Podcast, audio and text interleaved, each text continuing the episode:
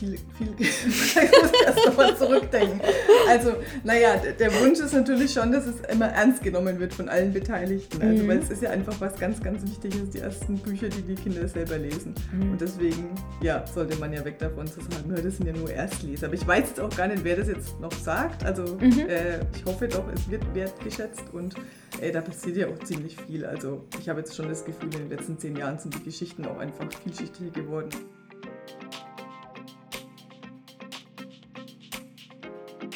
Kinderbuchstabensuppe, der Buchpodcast mit Stefanie Fischer und Iris Birger. Vom gleichnamigen Buchblog kinderbuchstabensuppe.de. Für Familien, Pädagoginnen und Pädagogen, einfach für alle, die sich für Kinder- und Jugendliteratur begeistern. Unser heutiger Gast bezeichnet sich selbst als Gemüsetante und glückliche Hund, Pferd, Katz, Huhn-Wollschweinbesitzerin. Und wir sagen, Sie ist eine Kinderbuchautorin mit Herz, der es immer wieder gelingt, Kinder fürs Lesen zu begeistern. Ja, herzlich willkommen, liebe Judith. Schön, dass du bei uns bist. Hallo, liebe Iris. Schön, dass ich hier sein darf. Ja, das Coole ist, dass du wirklich mit mir hier zusammen am Tisch sitzt. Ähm, der Hund liegt unterm Tisch. Jetzt hört man davon nichts.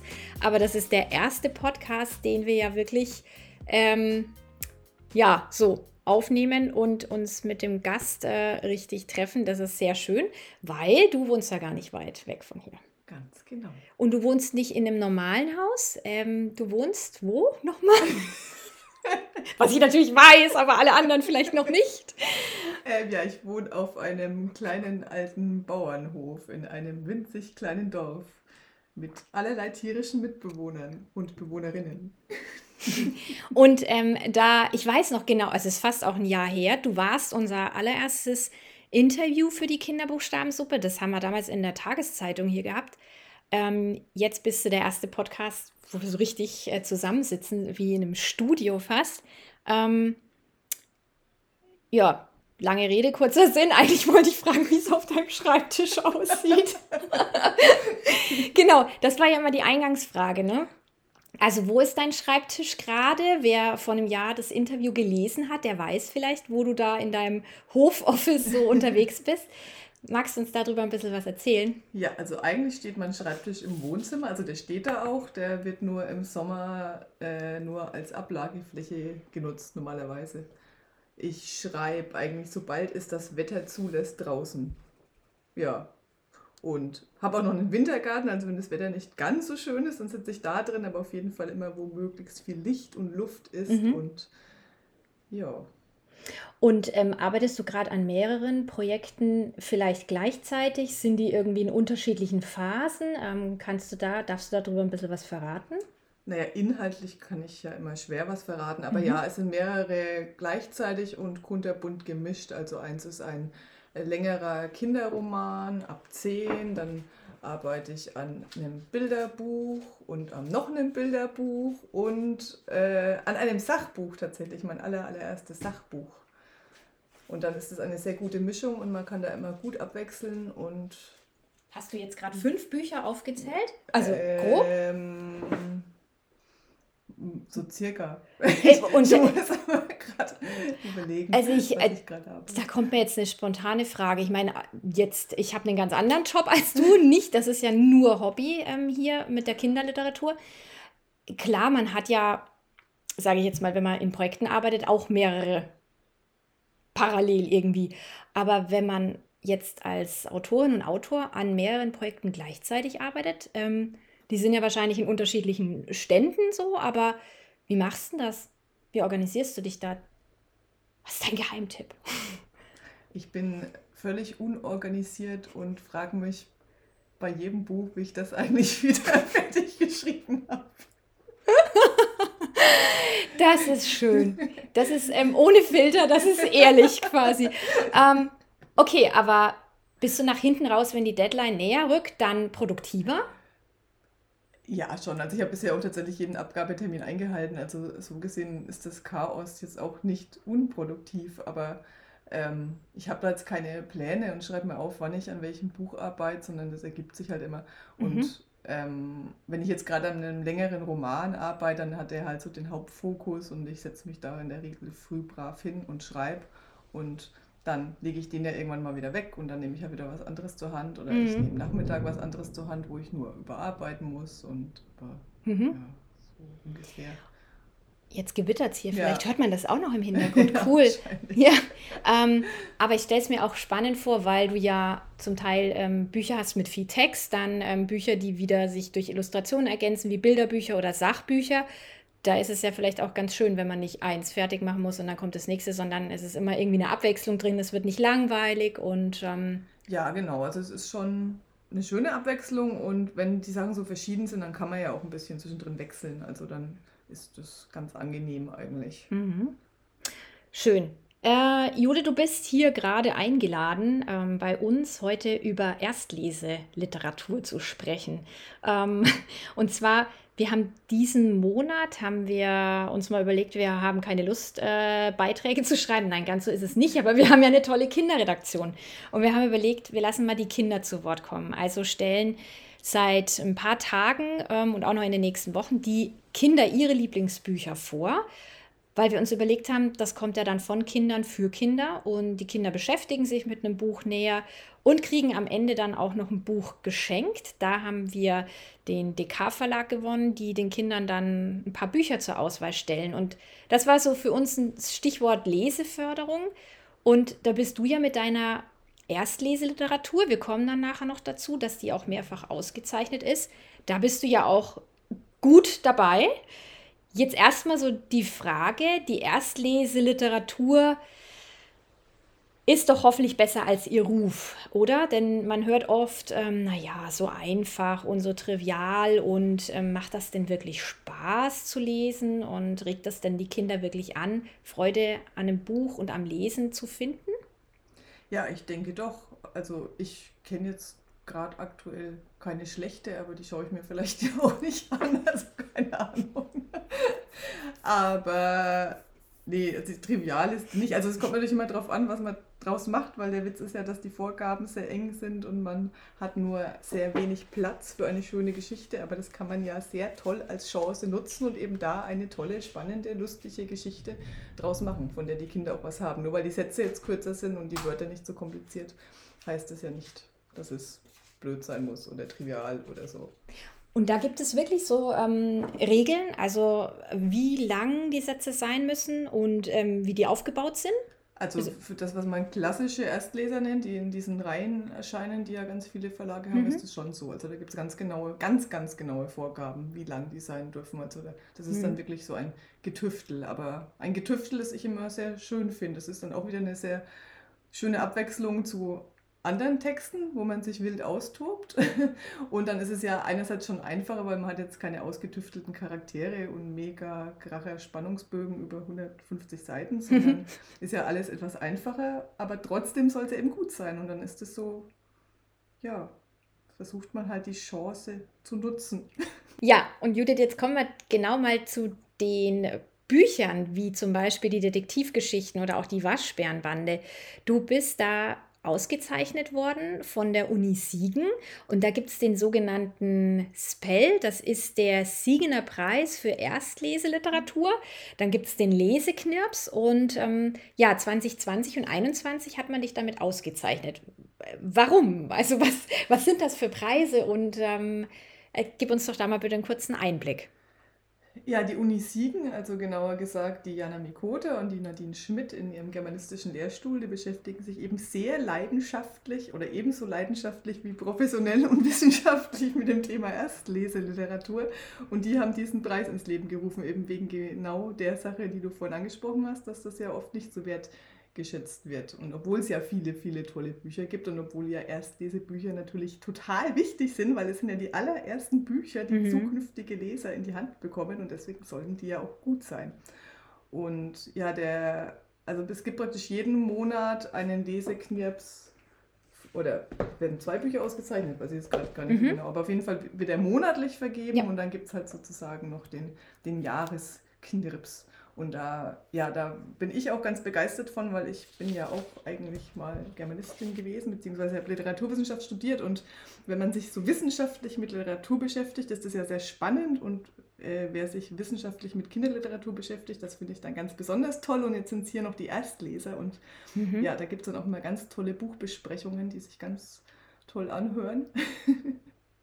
und ja, das ist eine sehr spannende, tolle Sache, finde ich. Schön. Und ähm, das ist ja zum einen das Buch Die Detektivgeschichten, ähm, was ähm, von dir geschrieben wurde und ähm, mit Illustrationen von Tessa Rath bestückt ist. Und da sind auch noch Sticker dabei. Wir haben das jetzt hier liegen.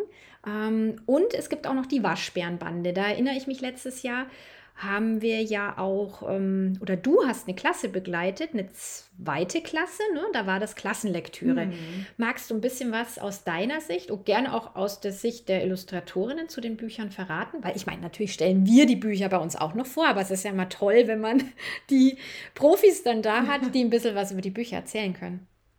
Äh, ja, also die Detektivgeschichten, das ist ja die erste Lesestufe. Also das heißt, die sind ja wirklich ganz, ganz, ganz kurz und dann sind es noch vier Geschichten in dem einen Buch. Also da ist auch wieder nicht sehr viel Platz, um da was Lustiges, Spannendes, Mitreißendes draus zu machen.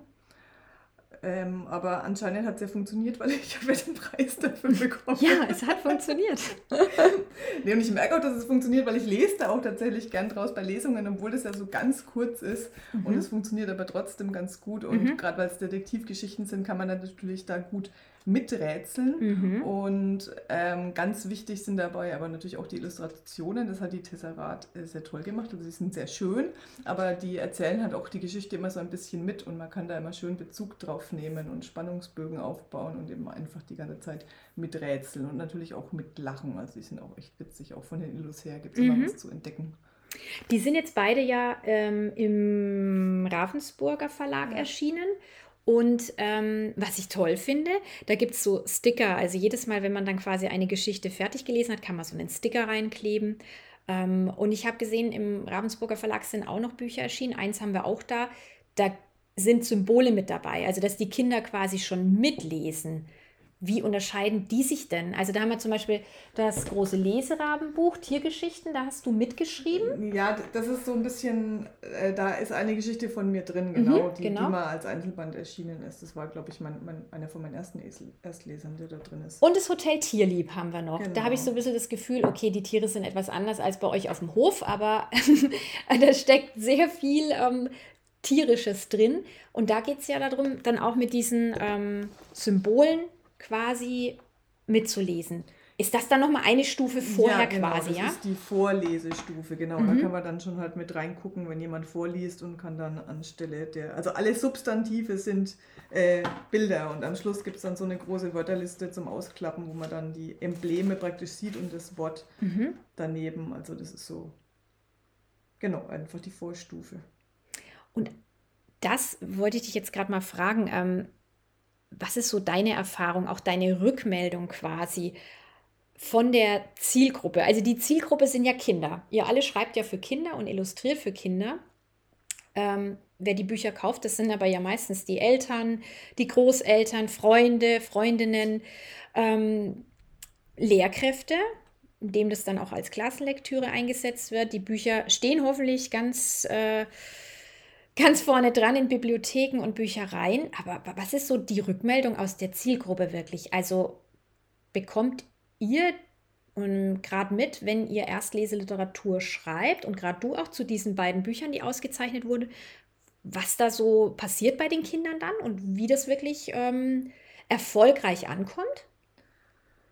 Hm, naja, nicht so wirklich. Also, weil es ist jetzt nur dann noch nicht die Zielgruppe, die mir irgendwie Fanpost schickt oder Mails schreibt. Das passiert dann eher bei den Büchern, die schon ein bisschen für Ältere sind. Mhm. Deswegen kriege ich es eigentlich jetzt so vom Buch selber gar nicht so mit. Bei, bei Lesungen kriege ich es natürlich mit. Mhm. Und da kennt ja auch immer, gerade die Leserahmen, die kennt ja einfach dann auch jeder. Also deswegen, die haben schon Bezug zu den Büchern. Naja, dann war dann eher so wirklich dieses, was du vorhin angesprochen hast, als ich da mal in der Klasse war. Und die haben das als Klassenlektüre gelesen, die Waschbärenbande. Die Waschbärenbande ist ja zweite Lesestufe, ist ein bisschen mehr Text, ist schon mhm. so ein ganz kleiner Kinderroman. Und da war das dann richtig cool, mal mitzukriegen, was Kinder mit dem Buch machen, weil die haben dann ja auch immer also Geschichten, haben das, hatten praktisch so ein Buch, also so ein Notizbuch, wo sie da weitergeschrieben haben und mhm. gemalt haben und so. Und da hat das Buch dann so gelebt, also da habe ich es dann mitgekriegt. Das passiert vielleicht zu Hause bestimmt auch mal, aber da erfahre ich es dann nicht. Mhm. Und weil du vorhin die Illustration angesprochen hast, was ich halt auch feststelle, ist so, gerade wenn, wenn wir es jetzt hernehmen und quasi für unser Vorschulkind vorlesen, also es ist halt einfach ein Bilderbuch, für uns erstmal, ne? schön zum mhm. Vorlesen und der Text ist überschaubar. Aber die Hürde für die Kinder ist halt, wenn sie dann das Lesen lernen in der ersten Klasse, auch echt gering, weil sie können sich dann die Geschichte nehmen, sie kennen sie vielleicht schon, fühlen sich vielleicht dann auch ähm, sicherer im Text und ähm, ich glaube, das ist vielleicht auch gar nicht verkehrt, in die Literatur einzusteigen, wenn man noch, sage ich mal, im Vorlesemodus ist, der ja hoffentlich auch nicht endet, wenn man dann sagt, das Kind ist jetzt in der Schule, das lernt er jetzt selber lesen. Also das, glaube ich, passiert auch manchmal, dass man dann einfach denkt, naja, die machen das jetzt schon in der Schule ähm, sondern durchaus kann man diese Bücher ja auch vorlesen. Ja, klar. Das ist ja auf jeden Fall hilfreich. Ja, da gibt es ja, also das hat jetzt auch wieder viel mit der Uni Siegen zu tun. Ich war da erst letzte Woche auf einer Tagung zur Erstlesliteratur und da ging es natürlich ganz oft um dieses Thema mit dem pädagogischen Aspekt und dem didaktischen Aspekt und da war das unter anderem aber auch das ein äh, Gesprächspunkt. Das ist natürlich, wenn man da vorher das schon mal gehört hat, ist ja irgendwie logisch, dann kann man das auch leichter lesen. Also vorlesen ist ja sowieso unglaublich wichtig. Das mhm. hört jetzt nicht auf, nur weil die Kinder alle Buchstaben kennen. Ja, und ähm, du hast gerade was Gutes angesprochen. Du warst nämlich unterwegs äh, die letzte Woche. Äh, magst du uns nochmal mit zurücknehmen? Also du warst an der Uni Siegen. Was, was war denn da alles so? Was habt ihr denn besprochen? Gerade wenn es um Erstleseliteratur geht, das interessiert uns oh je, da muss ich jetzt mein Hirn aber ganz schön ankurbeln. Um das ich habe ich hab leider die Zusammenfassung von all diesen spannenden Seminaren verpasst, ja. weil ich ja am Samstag früh schon wieder weg musste, weil ich sonntags wieder woanders hin musste. Mhm. Aber ähm, es ging ja eben ganz viel darum, was, also ob, ob diese Vorgaben denn so passen, sozusagen, wie sie sind und was sich die Verlage dabei denken und was irgendwie besser sein könnte oder mhm. was auch nicht und was Erstliste Literatur ausmacht und wie sie definiert ist und aber jetzt so die spontane Quintessenz. Dann formulieren wir es um. Was wäre denn dein Wunsch an die Erstleseliteratur? Also wo könnte die sich denn, ähm, wenn du das mitgestalten könntest, wo könnte die sich noch hinentwickeln und vielleicht einfach auch die Offenheit der Verlage dann da sein, dass das ähm, sich weiterentwickeln kann? Äh, oh, das war jetzt viel, viel, ich muss erst nochmal zurückdenken. Also, naja, der Wunsch ist natürlich schon, dass es immer ernst genommen wird von allen Beteiligten. Also, mhm. weil es ist ja einfach was ganz, ganz Wichtiges, die ersten Bücher, die die Kinder selber lesen. Mhm. Und deswegen, ja, sollte man ja weg davon zu sagen, das sind ja nur Erstleser. Aber ich weiß jetzt auch gar nicht, wer das jetzt noch sagt. Also, mhm. äh, ich hoffe doch, es wird wertgeschätzt und ey, da passiert ja auch ziemlich viel. Also ich habe jetzt schon das Gefühl, in den letzten zehn Jahren sind die Geschichten auch einfach vielschichtiger geworden. Auch die Illus sind immer äh, nicht immer mehr so brav, sondern äh, ja, da ist ein bisschen mehr Craziness drin mhm. und alles ein bisschen schräger auch mal. Das muss ja, ja auch mal sein. Und dann wird ja auch mittlerweile viel gespielt mit so Comic-Elementen, mhm. dass die Bilder einfach viel mehr erzählen. Ich meine, da kann man wieder darüber streiten, ist das jetzt noch Erstleseliteratur oder ja, aber die Grenzen sollten ja auf jeden Fall fließend sein. Mm, ich kam gerade auf eine neue Idee. Ich wollte das, das hatte ich vorhin vergessen zu notieren. Comics zum Lesen lernen. Wie ist da deine Meinung dazu, Judith? Also helfen Comics beim Lesen lernen? Ähm, also mit so klassischen Comics habe ich mich jetzt persönlich noch gar nicht so mhm. beschäftigt, mhm. aber im Prinzip hilft ja alles beim Lesen lernen, was den Kindern irgendwie Spaß macht, ja. sich mit dem Buch zu beschäftigen, äh, was den Kindern Spaß macht, sich mit dem Buch zu beschäftigen. Mhm. Und deswegen, äh, wenn, ja, warum denn nicht? Also da spricht es auf jeden Fall überhaupt nichts dagegen, aber. Weil, so, also ich habe manchmal das Gefühl, so Comics haben so einen gewissen Ruf und Erstleseliteratur ja, so, auch. Vielleicht ja, können sich beide sein. zusammentun und ähm, da kann was Gutes draus ja, entstehen. Ja, aber gibt es ja gerade wirklich tatsächlich viele Mischformen. Ja. Ich kenne auch zum Beispiel noch das hier äh, von, spreche den richtig aus, Mo Willems, das Buch über uns. Sagen dir die Bücher was? Diese Buchreihe, das ist mit einem Schweinchen und einem Elefant und da sind auch Spre Sprechblasen mhm. dabei und ganz, ganz einfache Texte und oft auch so ähm, ja, Laute, die dann einfach vorgelesen werden. Das bei Klett erschienen und das, also Klett Kinderbuch mhm. und die finde ich auch ganz interessant, weil die beides miteinander verknüpfen. Aber die kommen natürlich mit weniger Geschichte aus, also ähm, Illustrationen sind einfacher und ich denke, die Bücher müssten halt einfach auch bekannter werden. Ich glaube, das ist auch ähm, vielleicht noch so ein, so ein blinder Fleck. Ähm, und ja, vielleicht überlässt man wirklich am Anfang das Lesen eher so der Schule, das Lernen. Oder denkst du, Erstleseliteratur ist schon gut bekannt? Na gut, du bist natürlich voreingenommen, du bist ja in der Branche. Naja, aber, aber was ist dein diese ganzen Reihen, die das sind ja die Buchläden. Also vom mhm. Bauchgefühl her würde ich sagen schon, weil äh, die Buchläden sind ja voll davon. Also mhm. es gibt ja einige Verlage, die solche Reihen haben. Die sind in der Regel auch immer gut vertreten. Und ich glaube gerade, du hattest ja vorhin so kurz angesprochen, die, die die Kinderbücher kaufen, sind ja meistens die Erwachsenen oder die mhm. Eltern. Also es geht ja kein Erstleser im Buchladen und kauft sich einen Erstleser, glaube ich. Hallo, nicht. ich bin hier, ich möchte ein Erstlesebuch kaufen. Und dann ist es natürlich dieses ja. Pädagogische auch, äh, mhm. äh, wird ja wahrscheinlich gern gekauft. Also es ist, die Bücher sind ja natürlich pädagogisch, aber wenn ja da drauf steht Erstleser und es wird verkauft, dass die ja äh, dazu anregen, das Lesen lernen zu erleichtern, dann kaufen das die Erwachsenen ja bestimmt mhm. gerne, weil die möchten ja alle, dass ihre Kinder lesen können. Das stimmt. Und die Kinder möchten es selber hoffentlich auch. Ne? Ja. Ähm, da kommt mir noch was, Jule. Du hast gesagt, viele Verlage haben diese Erstlesereien. Da gibt es auch Beispiele, die äh, zeigen bekannte Geschichten, die die Kinder vielleicht schon hören durften. Ähm, also schön wäre es, ne, wenn man sowas wie Pippi Langstrumpf oder Räuber Hotzenplotz ähm, vielleicht schon beim Vorlesen erlebt hat.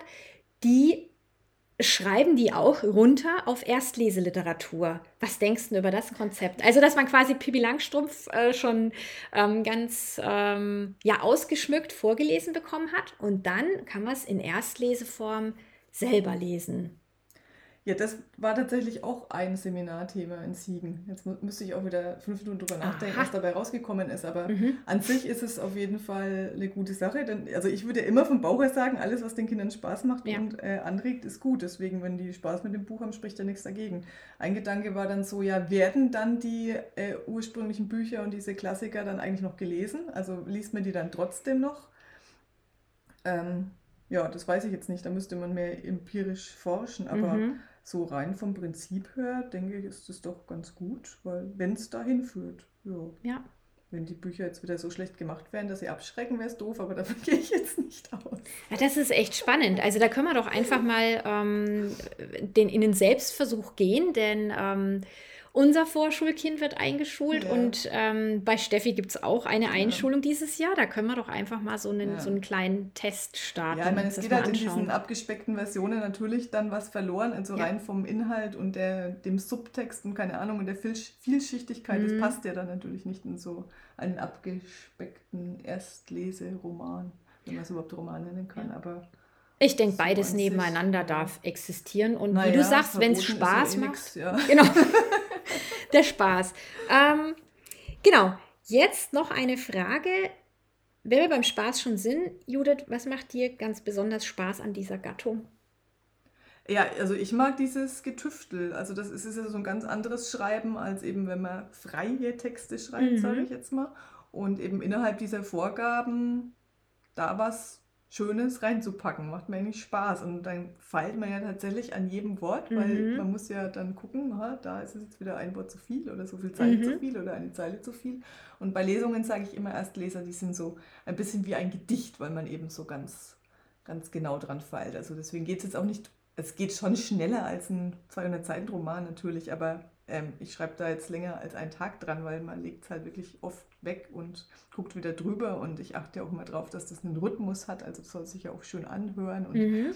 innerhalb der engen Vorgaben trotzdem irgendwelche schönen Wörter reinpacken und so. Und lustige und, Wörter genau, wiederum, ne? Und, ja, ja, also ja. Man, in einem Bilderbuch kann man jetzt zum Beispiel mehr mit Sprachspielen machen oder überhaupt irgendwie mit irgendwelchen sprachlichen Figuren, aber halt, dass man das alles innerhalb der Vorgaben trotzdem möglichst gut hinkriegt. Das mag ich wirklich gern. Ja, das merkt man dir auch an, wenn man dich jetzt dabei sieht, wenn du darüber redest. Also, dass das wirklich so ein Tüfteln ist, äh, mit Worten spielen und mit, mit ähm, ja so Regeln anwenden und aber dass es trotzdem eine runde, spannende, lustige Geschichte wird. Sehr schön. Können wir da uns über was Neues freuen? Also bist du gerade an, an Erstlese ähm, Büchern dran? Ja, bin ich. Da darf ich jetzt natürlich wieder nichts drüber erzählen. Schade. Aber, aber ich kann ja so abstrakt erzählen, ja. dass das jetzt tatsächlich etwas so in diese offene Form hineingeht, was ich gerade mache. Also da, das heißt? da, da spielen die da, da erzählen die Bilder mehr mit und es hat so hm. ein bisschen was Comichaftes. Also da habe ich jetzt beim Schreiben bei der ersten Fassung sehr, sehr, sehr die Bilder mitgedacht. Das mache ich ja immer, also wie bei den Detektivgeschichten, da bei den Detektivgeschichten muss man sich ja vorher auch überlegen, welche Spuren und Hinweise versteckt man da in den Bildern. Also das steht ja nicht alles im Text, sondern man kann da einfach mitschnüffeln mit dem ja. Text und den Geschichten sozusagen. Und wann Darfst du da schon was sagen, wann wir, wann wir uns darauf freuen dürfen? Hoffentlich ab September. Nee, nee, nee. ich habe jetzt, nee, nee, hab jetzt die erste Fassung abgegeben und okay. die Woche bekomme ich Rückmeldungen von der Lektorin und mhm. dann geht es an die Illustratorin. Also nehme ich jetzt mal schwer an, dass das erst im Herbst 2023 erscheint. Naja, okay, gut, wir können warten. Aber es kommt im Anfang nächsten Jahres noch Andreas Leser, den habe ich aber schon länger geschrieben. Der wird gerade illustriert oder ist vielleicht so illustriert, weiß ich Anfang nächsten Jahres. Ja. Wir rufen dich an, wir freuen uns schon drauf. ja, sehr schön. Judith, dein neuester Streich geht in eine andere Richtung. Das ist ein Bilderbuch mit ähm, schönen Texten zum Vorlesen. Haben wir kürzlich auch vorgestellt, als wir uns mit dem Thema Großeltern und Familie beschäftigt haben. Ähm, so sind Familien lauter liebevolle Vorlesegeschichten. Und was uns da aufgefallen ist, das ist unheimlich vielfältig ähm, im Text und illustriert. Also will heißen, wir haben ähm, verschiedenste Familienkonstellationen, wir haben Regenbogenfamilien, wir haben Familien, da ist vielleicht nur noch ein Elternteil da und verwitwet. Ähm, wir haben Kinder, die bei den Großeltern aufwachsen. Und vor allem schön zu sehen ist auch, wir ähm, haben die Vielfalt in den ähm, Hauttönen und in den Herkünften. Also es ist wirklich bunt und das sieht man auch am Cover. Das ist so in Regenbogenfarben. Da, genau, da drüben liegt es. Und da steckt ganz viel Vielfalt drin. Jetzt noch eine Frage zur Erstleseliteratur, liebe Judith. Ähm, wie viel Vielfalt steckt denn da schon drin? Klar kann man immer sagen, das hängt von den Geschichten ab und ähm, trotzdem ich habe so ein Gefühl, da geht noch mehr oder ähm, liege ich da falsch, weil ich einfach das ganze Spektrum an, ähm, sage ich mal, ähm, Erstleseliteratur noch gar nicht erfasst habe und jetzt mich mit ein paar Büchern natürlich nur beschäftigt habe. Oder sieht man da schon viel in Sachen Diversität? Wie ist so dein Gefühl? Ja, also da würde ich jetzt das Hotel Tierlieb doch mal gleich als Beispiel nehmen. Das hat die Sandra Bayer illustriert und da bin ich auch voll begeistert davon, weil das äh, erstmal schön crazy illustriert ist. Also da gibt es echt viel zu lachen. Also da spielen ja die verschiedensten Tiere mit und die machen halt ganz verrückte Sachen, die nicht so ganz typisch Tier sind, sondern halt sehr lustig, was die so anstellen. Mhm. Aber da ist zum Beispiel die Familie einfach bunt gemischt, kann man das so sagen. Also ja. Hautfarben, technisch, kunderbunt gemischt. Und das hatte ich jetzt auch, äh, spielt für die Geschichte an sich und was da passiert überhaupt keine Rolle, also mhm. weil sie auch keine Rolle spielen sollte. Ja. Und ja, die hat es so illustriert und das ist auf jeden Fall divers und bunt, würde ja. ich sagen. Und du sagst das richtig, es sollte äh, keine Rolle spielen. Ähm, aber es gibt einfach Kindern die Chance, sich damit auch zu identifizieren. Und es bildet halt einfach die Realität ab, ne? Sowohl wenn wir im Kindergarten sind und ähm, sind da alle miteinander und es ist bunt, oder wir dann weitergehen in die Schule. Und das finde ich schön, dass es einfach, ja, hoffentlich noch selbstverständlicher wird. Ja, aber das ist gerade auf jeden Fall so. Also, das ist jetzt ja schon fast normal, dass da nicht nur Menschen der gleichen Hautfarbe in einem Buch vorkommen. Mhm. Magst du noch was erzählen zum Familienvorlesebuch? Ähm, Weil wir hatten es kürzlich auf unserem Blog und ähm, wenn wir die Autorin schon mal da sitzen haben, was dir noch so in Erinnerung geblieben ist, die Arbeit daran mit ähm, Marie Brahner zusammen. Genau, das ist die Illustratorin. Und, und erschienen ist es genau im Carlsen genau, Verlag. Genau, im ja. Carlsen Verlag. Äh, naja, da war ja praktisch das Konzept äh, schon von vornherein ein Vorlesebuch zu machen, wo einfach die verschiedensten Familienkonstellationen vorkommen und eben alles, was Familien bunt und vielschichtig mhm. und vielseitig macht. Und ja, so sind jetzt halt auch geschrieben. Da ist einfach alles drin. Also sei es Patchwork-Familie, normale Familie, mhm. Familie mit einem Kind, Familie mit zwei Müttern, zwei mhm. Vätern. Mhm. Und aber eben jetzt auch, das ist halt nicht Thema der Geschichten, sondern das sind halt einfach Alltagsgeschichten, ja. kunderbunt gemischt. Weißt du, was ich mir beim Vorlesen gedacht habe? Wenn ich jetzt mal, also wann hast du daran geschrieben? Ähm, wahrscheinlich, als wir auf und ab im Lockdown waren und wieder nicht im Lockdown? Oder war das ungefähr so der Zeitraum 2020, 2021? Also ich nehme jetzt mal an, dass ich das letztes Jahr geschrieben habe. Anfang letzten Jahres, hm. sowas ungefähr. Weißt du, was ich mich da gedacht habe?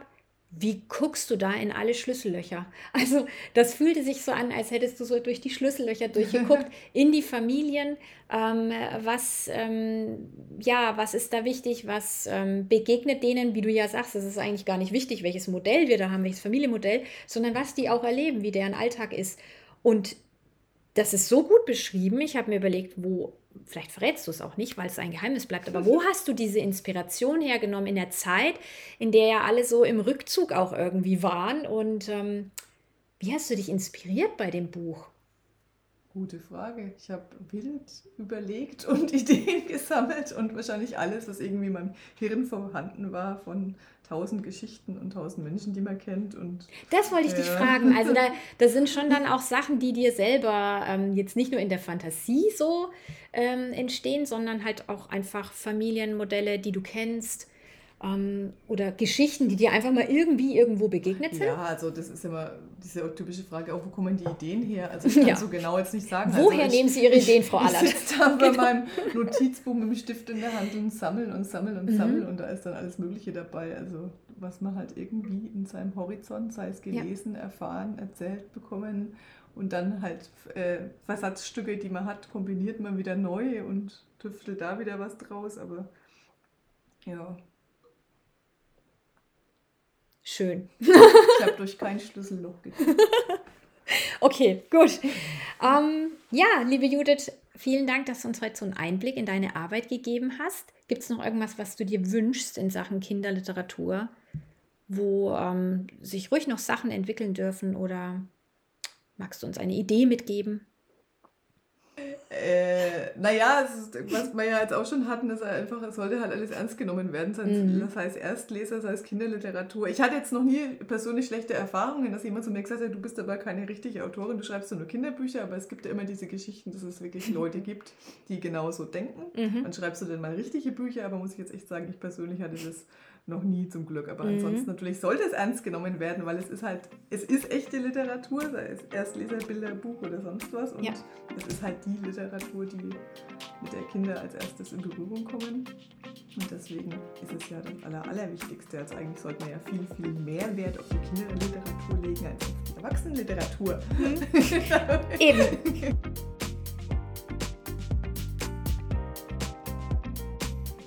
Nun sind wir am Ende der Sendung angekommen.